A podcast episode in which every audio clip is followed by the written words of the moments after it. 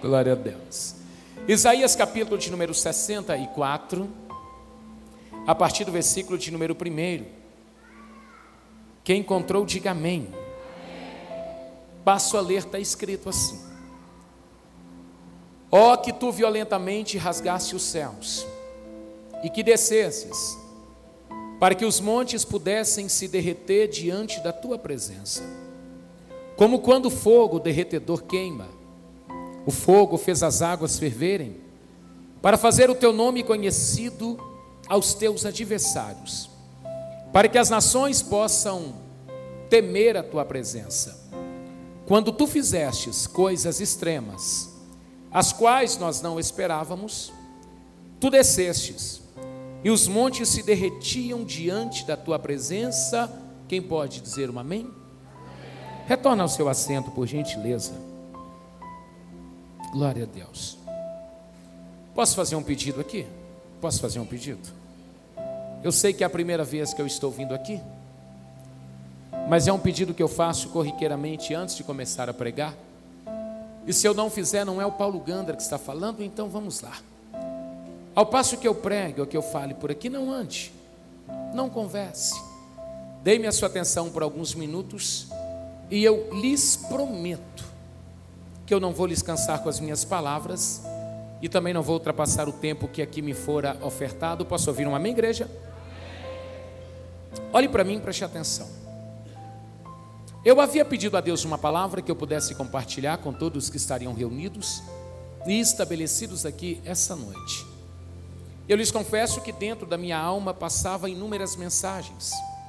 Todavia, ao passo que eu me deslocava para este endereço, o meu espírito começou a vaguear no Velho e no Novo Testamento, procurando uma mensagem, uma biografia, um personagem, algo ou alguém que eu pudesse aqui lhes apresentar e que fosse colocado em paralelo a este culto, a este congresso, a essa reunião.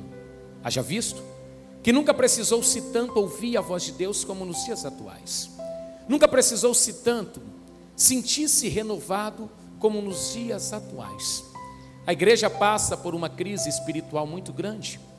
E se você for um pouquinho perspicaz, você há de convir comigo que batismos no Espírito Santo, salvação de almas, curas, estão ficando cada vez mais distantes a rigor da nossa geração. No tocante, todas as vezes que nós olhamos para a igreja, parece que a igreja está andando não na contramão do mundo, mas paralelo a ele. Nós não conseguimos influenciar mais ninguém, mas somos influenciados ao longo da história. Pensando em tudo isso, eu encontrei calço e abraço neste capítulo 64 de um dos livros mais empolgantes de todo o Velho Testamento. Os que conhecem da Bíblia Sagrada e sabem dos personagens que aqui estão inseridos, Há de convir comigo que Isaías é um daqueles profetas que ganharam o nosso coração, ganhou também a nossa mente. E por que, Paulo Gandra? Porque ele tinha o ministério messiânico, e além de apresentar o Cristo que havia de chegar, ele também era um profeta de avivamento. Todas as vezes que Isaías tinha a oportunidade, ele pregava com vigor, poder, autoridade, e muita unção. Olhar para a Bíblia Sagrada e não identificar este profeta é como mergulhar em um oceano profundo e não ver as riquezas, os quilates que nele existem. É por isso que Deus colocou um banquete diante de nós aqui essa noite. E o meu maior desejo é que você coma desse alimento, absorva tudo aquilo que eu passo a lhes render. Todavia, para que eu continue a partir de agora, eu tenho que tirar você daqui de dentro dessas quatro paredes, com a sua mente, com o seu coração, e colocar você do lado deste profeta. Israel passava por uma crise espiritual muito grande. A nação escolhida por Deus, chamada por Ele e levada até a terra prometida, havia se dividido: Reino do Norte e Reino do Sul. Salomão já não existe mais. Aquele homem intelectual, sábio, que escreveu mil e cinco cânticos, três mil provérbios, e escreveu o livro mais santo de toda a Bíblia, que é o Shirashirim, ou o Cantares que ele deixou está agora morto. Seu filho, Roboão, é colocado no palácio. Puxaram uma cadeira de rei e mandaram ele assentar. Eu sou nascido e criado no Evangelho, casei-me muito novo, tenho os dois filhos. E todas as vezes que eu fui ganhando estágios no ministério que exerço, eu comecei a observar que os jovens têm uma deficiência, uma dificuldade intelectual muito grande. E eu não estou dizendo nos estudos, não estou dizendo nas faculdades, eu estou dizendo na arte de tomar decisões. Se não houver equilíbrio, os jovens são aqueles que mais erram, e eu me coloco também nessa esfera. Esse moço, filho de Salomão, chamado Roboão, ele era um guri, um garoto de 19 para 20 anos de idade. Quando ele viu a cadeira que o seu pai assentou, quando ele olhou a nação de Israel, ele não enxergou um povo, ele não enxergou a graça de Deus, ele não enxergou o Deus Todo-Poderoso que havia tirado a nação de dentro do Egito, ele enxergou poder, fama, nome. E todo mundo aqui sabe que a fama tem dois grandes problemas. Ela consegue te elevar lá em cima, mas se não tiver equilíbrio, ela te joga aqui embaixo. Se você não tiver santidade, o tombo é muito grande. Sempre que for dado a oportunidade a você para falar alguém acerca de Deus, coloque-se sempre o menor e deixa ele aparecer. Posso ouvir um amém por isso? Esse Roboão aqui, quando sentou-se na cadeira, ele viu a grandeza do reino e o seu coração se envaideceu. Ao contrário de perguntar àqueles que andaram com o seu pai o que ele deveria fazer, ele procurou os jovens que cresceram com ele. Todos eles eram imaturos. Ninguém tinha a capacidade de tomar decisão por si. Os jovens olharam para ele e disse: "Você agora está diante da nação eleita, escolhida. Seu pai foi ninguém mais, ninguém menos que Salomão. Ele não deixou prata e nem bronze aqui, só deixou ouro. Até no deserto ele plantou lírio, ou sementes de lírio, e os lírios cresceram. A fama está ao seu lado. Diga para a nação de Israel que você será o rei deles, e você trará cajado, justiça e perseguição se eles não lhe obedecerem. A primeira reunião que esse moço fez, a multidão de israelitas estava diante dele. Foi colocado uma cadeira de destaque, ele assentou, a coroa em sua cabeça, um anel chamado anel sinete na sua mão esquerda, o cetro da misericórdia na mão direita, e ele, em alto e bom som, disse assim: Se o meu pai, Salomão, teve piedade de vocês, eu não terei. Se o meu pai corrigiu vocês com vara, eu tenho chicotes, correntes, e ai de vocês se não me obedecerem. Pronto. A decadência deles chegou naquele momento. A nação dividiu-se. Eram doze tribos. Quantas tribos? Quantas tribos? Duas dessas tribos disseram: Nós vamos seguir os seus mandamentos. Dez dessas tribos disseram: Nós não queremos você como rei. E as dez foram embora. Um homem chamado Jeroboão, que tinha quase que o mesmo nome que o filho de Salomão, veio do Egito, olhou os acontecimentos, chamou as, os cabeças das dez tribos e disse assim: Se vocês quiserem, eu serei o rei, o rei de vocês. Vocês não terá que adorar a Deus lá no templo que o pai de Roboão fez. Não precisa ir adorar Deus lá se vocês me colocarem como rei, eu levanto uma igreja em cada esquina dessa cidade, e vocês poderão adorar o Deus que vocês quiserem. Deus ficou em silêncio. Dez tribos olhou para Jeroboão e disse assim: Olhe para mim, você agora é o nosso rei. Duas tribos de um lado, dez tribos do outro. Tem alguém comigo aqui, gente? Só tem um problema essas dez tribos começaram a adorar Deus como Baal, Azera ou Azerá. E Deus divide tudo com você. Deus divide o ministério com você. Deus divide a roupa que você usa com você. Deus divide o carro que você dirige com você. Deus divide a família que você tem com você. Deus divide o trabalho que você possui com você. Deus divide a faculdade, mas Deus não divide a glória dele com ninguém. Ele disse: A glória é minha, e eu não a dou, não empresto e não divido. Eu sou Deus, e ai de algum de vocês que adorarem outros deuses. O pecado chegou às narinas de Deus.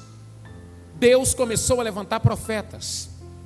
Deus começou a levantar homens, até mulheres, para olhar para a nação e gritar: volte para Deus, e Ele perdoará vocês.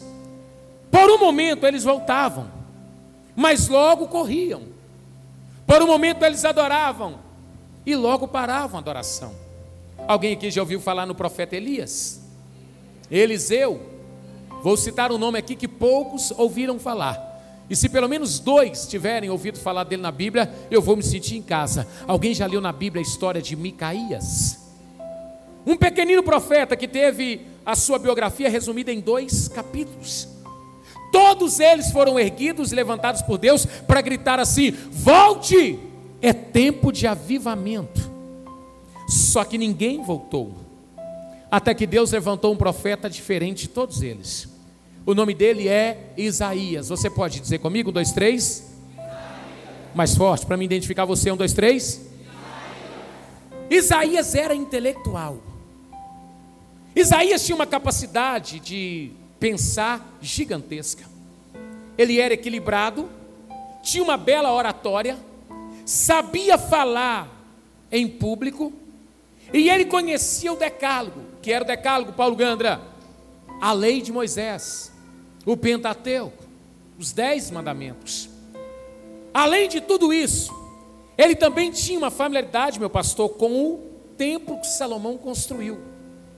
Ele não era só profeta, ele era evangelista também. Era casado, tinha dois filhos. A mulher dele era conhecida como profetisa.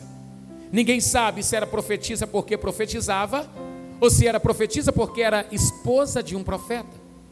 Os dois filhos dele receberam nomes proféticos. Deus deu para ele uma autoridade tão grande. E eu não sei se você vai dar glória a Deus, aleluia, com essa palavra, que ele via o futuro e o presente. No presente ele dizia assim: é tempo de avivamento. E no futuro ele gritava assim: está vindo aí o Messias. O nome dele é Emanuel, Deus conosco. Esse homem era poderoso em suas pregações. Pior que isso, ele apresentou o Cristo que você veio aqui adorar, sem ter conhecido ele em loco, sem ter tocado nele. Um dia, quando ele estava pregando, ele começou a tecer uma pregação que ninguém entendeu e hoje você conhece e conhece muito. Ele começou a pregar e, como ninguém dava glória a Deus, ninguém dava aleluia, ele simplesmente começou a escrever: Quem creu em nossa pregação? E a quem se manifestou o braço do Senhor? Porque foi subindo perante ele como raiz de uma terra seca. Não tinha parecer, não tinha formosura, e quando alguém olhou para ele, não via beleza para o desejar era desprezado, mais indigno entre o homem ou entre os homens, ele continua a dizer: A ele agradou o moelo, quer ver eu tirar um grito de glória dos seus lábios? O castigo que nos traz a paz estava sobre ele. Se tiver alguém doente aqui, vai ser curado agora. Verdadeiramente, ele levou sobre si todas as nossas enfermidades. Eu até não gosto disso, mas eu queria que você levantasse a sua mão direita para cima. Se quiser, levanta a mão esquerda também. Pegue na mão desse santo que está ao seu lado aí, só para você mandar esse calor embora.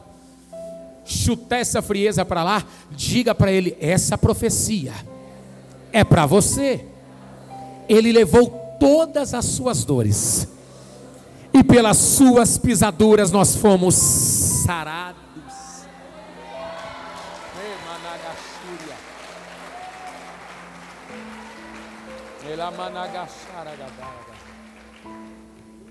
Eu posso falar com propriedade o que eu passo a lhes render.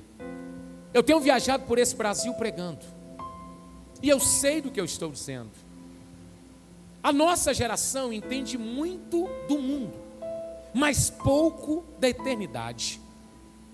Quando Isaías começou a pregar essa mensagem, a história mudou. Porque começou a aparecer uma incógnita, uma interrogação na mente do público que ouvia ele pregar. Em outro dia, quando ele viu que todos eles se sensibilizaram com a sua pregação, ele resolveu pregar algo ainda mais poderoso. E na pregação dele, ele disse assim: Ó, a virgem conceberá e dará à luz a um filho. Todo mundo embasbacado começou a perguntar: quem é esse? Quem é essa? Que filho é esse? Ele disse: um rebento de Jessé, um filho de Davi, aparecerá em nosso meio. E ele tem na mão a pá para aterrar todos os vales e vai trazer todos os montes aqui para baixo. Alguém perguntou a ele assim: Esse tem nome? Ele disse: Ele não tem só um nome, ele tem vários nomes. Alguém acredita em revelação poderosa aqui? Quando alguém perguntou para ele qual é o primeiro, ele, Deus forte. O segundo, Pai da eternidade. O terceiro, Príncipe da paz. O quarto, Emanuel, melhor, ele é um Deus conosco. O coração do público aqueceu. O avivamento começou a aparecer. Todo mundo agora estava introduzido na mensagem de Isaías. Todo mundo agora tinha alegria em ouvir o pregador pregar. Só que, como eu disse aqui, a vida com Deus é equilíbrio. Se você não tiver equilíbrio, você não consegue ficar no congresso. Se você não tiver equilíbrio, você não consegue dar paz para o seu vizinho. Se você não tiver equilíbrio, você não consegue adorar a Deus aqui. Aliás, se tem uma coisa que está difícil na nossa geração, é uma adoração verdadeira. E por quê, Paulo Gandra? Porque Satanás, ele vem acompanhando o crente de longe até a entrada da igreja. Ele vem mostrando o pecado, ele vem mostrando a queda, ele vem julgando as falhas, mas nós vamos mandar uma informação para ele essa noite. Ainda bem que ele vem só até a entrada e não consegue entrar aqui dentro.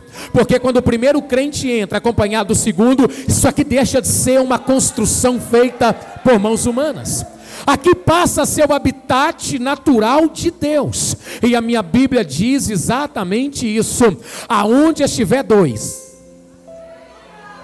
Onde estiver três, eu começo a cantar um, dois, três. Então já tem mais aqui. Ele está presente. Então você é o único que pode dizer: Eu caí, me levantei. O sangue de Jesus me purifica de todo o pecado. Só que eu disse: o equilíbrio. Naquele tempo, o equilíbrio faltava como nos dias atuais. Os crentes daquele tempo não é tão diferente de nós, salvo a mídia, as redes sociais, a informação, a ciência, a medicina e por aí vai. Eles também, meu pastor, eram ignorantes. Andavam com Deus um dia e logo se desviavam. Dava glória a Deus e adorava a Deus em uma fase da vida e logo acabava. Isaías foi acompanhando tudo isso. E como ele era um profeta que profetizou a vinda de Cristo, teve um dia que ele fez como duas pessoas aqui fizeram, três, quatro, como eu fiz. Ele não pregou, não profetizou, ele não gritou, Maquileno, ele entrou dentro de um quarto, fechou a porta atrás dele e começou a orar. E a oração dele foi subindo, subindo Quando a oração dele começou a subir, começou a sair dos lábios dele. Coração batendo forte, bombeando sangue para todo o corpo. A pressão arterial subiu. Transpir, transpiração apareceu. Os poros se dilataram e ele escreveu para mim o mais lindo da sua escrita. Ele escreveu o capítulo 64. E no capítulo 64, a oração dele é uma introspecção ele está olhando para o futuro e sabendo que o Messias está vindo, mas ele está olhando para o passado e recordando tudo aquilo que Deus fazia quando ele descia. Vou repetir isso aqui. Ele começou a recordar tudo que Deus fazia quando ele descia. Quer ver eu mexer com a sua estrutura? E colocar uma interrogação na sua mente? Esse mundo aqui é mineral, é material. Espíritos não podem habitar aqui. Qualquer espírito para entrar nesse mundo tem que ter a liberdade de Deus, a permissão dele ou ser mandado por ele. Paulo Ganda me explica o que Satanás faz na terra, o critério que Deus usa para deixá-lo aqui ou mandá-lo ficar aqui, eu não sei. Mas ele só pode estar na terra porque Deus mandou ou Deus permitiu. Esse mundo aqui é seu. A terra, até a trombeta tocar, é sua. Deus pegou a terra e entregou na mão dos homens. Me prova, é Adão que foi separado para cuidar e lavrar dela. Jesus disse: O céu e até o céu do céu são meu, a terra é de vocês. Se todo mundo tem que pedir permissão para morar aqui, habitar aqui, Deus não precisa pedir permissão a ninguém. Eu repito isso aqui. Deus não precisa pedir permissão a ninguém para descer. Tem alguém vivo aqui, gente? Se ele é um espírito, o espírito não pode ser pegado. O espírito não pode ser tocado. Se você for perspicaz, você há de convir comigo que enquanto os adoradores estavam adorando aqui, reações apareciam. Quando você é tocado pelo Espírito Santo, ou você fica intacto, ou você começa a arrepiar. Se você perguntar àquela moça que estava cantando aqui o que ela sente quando começa a adorar, nem ela vai saber explicar. É algo metafísico, é o Espírito Santo aproximando e dizendo: Eu cheguei. E como ele é um espírito não pode ser tocado, mas ele pode ser sentido, os arrepios começam. O glória a Deus vai. O aleluia vem. E se tiver algum pentecostal, a língua estranha começa a sair. Uau! Naquele dia, Isaías lembrou de tudo isso. Aí ele começou a orar dizendo assim: Ó oh, Senhor, ó oh, Senhor, eu estou com uma saudade de quando o Senhor descia. Quando o Senhor descia, o Senhor fazia a terra tremer. Os gravetos pegavam fogo. As águas borbulhavam. E os homens tinham mais temor e tremor de ti. Eu até não acompanho rede social, muito difícil. Quem mexe na minha rede social é minha esposa. Eu não acompanho jornal, eu sou um moço quadradão, sabe? Gosto de estudar. Mas se você entrar nas redes sociais, você só vai ver notícia ruim. Pasmem, as notícias ruins chegaram até nós, os crentes. Marido matou a esposa. Mulher agrediu o marido. Por quê? Os homens perderam o temor de Deus. Os homens, o ser humano não tem temor de Deus. O ser humano não tem medo mais de Deus. E por quê? Porque Deus não desce mais como descia no passado. Quando ele descia, a terra fazia isso aqui, ó. Ela saía da sua órbita. A lenha pegava fogo. Paulo Gandhi, eu só acredito e dou glória a Deus você provar. Te prova agora. Sabe da onde Isaías tirou isso? Quando Deus descia no Monte Sinai. Moisés subia a metade. Deus descia a outra metade. Eu não sei como você vai absorver essa palavra. É um espírito encontrando com uma criatura. É um espírito encontrando com uma matéria. A pergunta que não sai da minha mente e fica cravada e tatuada no meu, coração é essa: como é que Deus aparecia lá? Se ele é espírito, mas Moisés conseguia identificá-lo. E os que estavam aqui embaixo no arraial conseguiam dizer: ele acabou de chegar.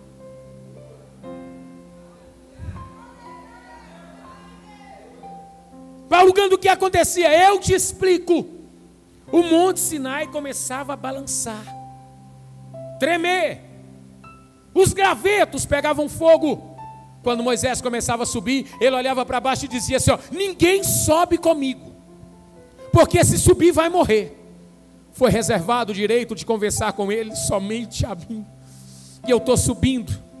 Quando chegava Moisés em cima, ele ouvia o som de uma trombeta um assobio, uma voz dizendo para ele assim: Moisés, Moisés, tira a sandália dos teus pés. O lugar que você está, a terra é santa. Eu agora vou ter que dar um beliscão na sua espinha. Colocar o meu dedo no seu rosto, não me tenha como deselegante ou deseducado, já que ao acender das luzes para esse congresso. A pergunta é uma só: tem quanto tempo que você não chora na presença de Deus? Tem quanto tempo que o glória a Deus não sai se o pregador não mandar? Quanto tempo que você não fala em língua estranha? Paulo Gandra, isso passou. Já não precisa mais disso. Amigo, quem vai morar no céu aqui? Levanta a mão. Tá bom. Vou perguntar de novo, porque eu preciso sentir euforia. Se a trombeta tocar hoje, quem vai subir? Levanta a mão. Como que você vai morar num lugar com uma pessoa que você não conhece? Como que você vai conversar com alguém lá em cima, se você não conversa com ele aqui embaixo? Qual idioma que você vai utilizar lá? Se você não fala o idioma dele aqui embaixo. Ai, meu pai, já que talvez eu não volte mais aqui, eu não tenho medo mais de perder o púlpito, então vai segurando aí. A nossa geração tem intelecto. A gente estuda. Somos formados. Mas nós não temos mais a presença do Espírito Santo. Nós pegamos a pessoa do Espírito Santo e colocamos ele numa caixinha. Eu queria que você estivesse olhando aqui de cima para baixo. E você ia ver um tanto de santo, e eu também estou me incluindo, auréola na cabeça. Nem parece que cometeu algum erro. Nem parece que pensou alguma coisa errada, nem parece que sentiu alguma coisa no coração errada. Aí nós viemos para a igreja e colocamos a culpa no pastor, colocamos a culpa no cantor, colocamos a culpa no pregador, e o céu está de bronze, não desce nada, amigo. Se a tua adoração não subir, de lá também nada descerá. Você pode gritar, pular, dançar, se não tiver contato com Ele, a glória dele não desce por nada nada. É o meu Jesus que disse assim: quando estiverem reunidos e se tiverem meu nome, eu estou presente. Sabe o que ele está dizendo? Além de estarem reunidos, tem que estar no meu nome, tem que adorar somente a mim, tem que olhar somente para mim. Eu queria que você levantasse as suas duas mãos para cima. Eu já estou vendo gente chorando aqui, meu Deus do céu. Você consegue segurar as duas mãos em cima? Feche os olhos por alguns segundos. Lembra a última vez que você conversou com Deus? Paulo Gando, eu oro todo dia. Mentira. Orar não é aquela oração rápida que você faz quando vai dormir. Segura as mãos em cima. Orar não é aquela oração rápida que você faz quando acorda. Senhor, obrigado pelo dia. Senhor, obrigado pela noite. Eu estou dizendo de contato. Eu estou dizendo de quando ele desce. Eu estou dizendo de quando ele vem. Eu estou dizendo quando ele chega. Sabe por que, que o Espírito Santo me trouxe aqui essa noite? Porque ele está com saudade das suas lágrimas, está com saudade do seu glória a Deus, está com saudade do seu aleluia, está com saudade do momento em que você não se importava com quem ia pregar, cantar, está com saudade do momento que você não se importava quem estaria presente, você só queria adorá-lo, glorificá-lo, exaltá-lo. Deixa eu dizer algo para você e dar um conselho você essa noite. Aproveita esse momento Aproveita esses instantes, porque pode ser que você não consiga chegar na sua casa hoje, Pode ser que você não consiga mais respirar aqui na terra amanhã. Então, antes que a trombeta toque, faça desse culto momento de adoração com Deus. Dá tempo ainda de você dar glória a Deus, dá tempo ainda de você dar aleluia, dá tempo ainda de você falar em língua estranha, dá tempo ainda de você chorar na presença dEle, dá tempo ainda de você chutar essa frieza para lá e dizer: Senhor, eu estou com saudades de quando o Senhor descia também, porque quando o Senhor descia, o Senhor mandava o câncer embora o Senhor restituía casamento, o Senhor mandava ansiedade desaparecer. A minha pergunta para você essa noite é essa: alguém quer que ele desce aqui essa noite?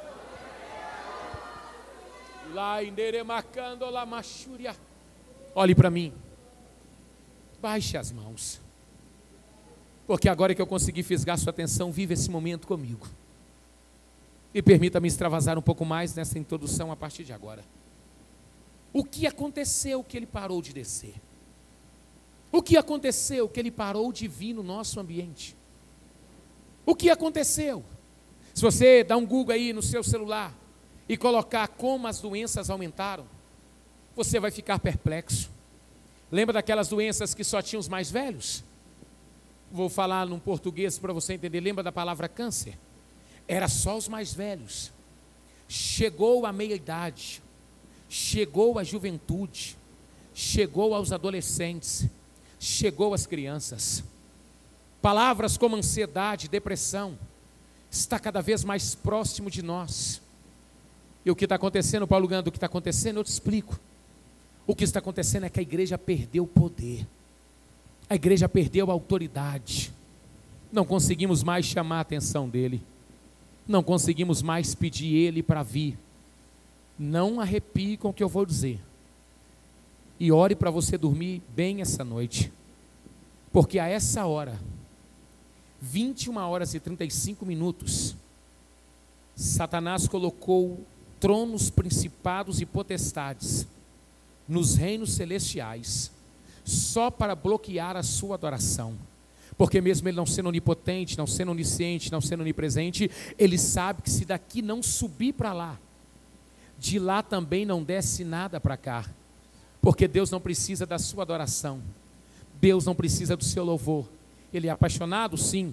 Ele conta com isso, sim. Mas ele não precisa. E por quê, Paulo Gandra? Porque se você não adorar, a essa hora tem serafins voando e dizendo: Santo, Santo, Santo é o Senhor dos Exércitos. Se você não adorar, tem querubins debaixo do trono dizendo: Digno és o Cordeiro de receber honra, glória, louvor e majestade. Se você não adorar, tem 24 velhinhos que tira a coroa da cabeça, joga no trono e grita: Digno és o Cordeiro de receber honra, glória, louvor. O que eu faço, Paulo Gandra? eu te explico. E eu começo a encerrar. Implore para ele descer. Grite para ele voltar. Chame, porque ele não vem em lugar que ele não é convidado. Ele não vem aonde ele não é chamado. Ele não vem aonde ele não é buscado. Deus está com saudades da nossa geração, pastor. Deus está com saudade dos nossos cultos. Irmã, não fique chateado comigo. Deus está com saudade de quando ele via. As lágrimas desciam, a maquiagem borrava inteira. E você voltava para casa dizendo: Hoje eu dei lugar. Irmão, Deus está com saudade de quando ele vinha. E os poros se dilatavam e você transpirava e dizia: Eu não pulei no carnaval, mas eu pulei na presença do Senhor. Deus está com saudades de você. Deus está com saudades de você. Deus está com saudades da senhora. Eu começo a encerrar para não lhe cansar. Pegue na mão de alguém que está ao seu lado, diga para ele: e aí? Vai chamar a presença dele? Não diga para ele com mais convicção, ou você vai continuar nessa mesmice, nessa vidinha abaixo da média espiritual. Vai chamar a presença dele ou vai ficar nesse mesmo culto? Hoje é o primeiro dia, pastor? Então tem amanhã e tem domingo, né? O que vai definir o seu amanhã é esse culto aqui. O que vai definir o culto de amanhã é essa dimensão aqui. Eu não posso acreditar que você vai vir amanhã e vai ficar desse mesmo jeito. Eu sei que a temperatura está alta, o desânimo vem mesmo, mas você pregou sobre isso a vida inteira. Você ouviu os pastores pregar que nos últimos dias o planeta Terra iria sentir a reverberação da presença de Deus. Você ouviu os pastores pregarem que nos últimos dias era pai contra filho, filho contra pai, mãe contra filho, filho contra mãe. Você ouviu eles dizerem que nos últimos dias o pecado iria aparecer. E você agora está com medo. Deixa eu dizer uma coisa: não tenha medo. Quem começou a boa obra é fiel para terminá-la. Você pode ficar sobre os teus pés comigo, aleluia. Cadê o pessoal? Vem cá. Pegue na mão de alguém que está ao seu lado e atravesse o corredor. Levante a mão dele para cima, a mão dela para cima. Deixa eu fazer uma pergunta para você. Não responda a mim, responda para você. Você fala em línguas estranhas? Se você não fala, e se nós orarmos aqui para você falar pela primeira vez? Posso fazer uma, posso fazer algo aqui, pastor? Quem quer sair da sua zona de conforto e vir aqui para frente? Você tem coragem? Tem coragem? Aí se viu o primeiro, aí vem todo mundo. Então já chegou o primeiro, o segundo, olha isso. Que coisa linda. Vocês não estão vindo porque eu lhes chamei, vocês estão vindo porque vocês querem mais. Vocês querem mais. Aleluia. Aleluia. Feche os olhos toda a igreja. Aleluia. Paulo Ganda, eu quero ficar de joelhos. Faça isso. Uramanaga, Shedereva, Sumalaragai. Ulamai, Choremanaraga, Surya. Antes que eu ministre sobre vocês, eu preciso saber se vocês ainda querem a presença dEle. Toda a igreja com os olhos fechados, Ele está com saudade de vocês. Ele está com saudade de nós.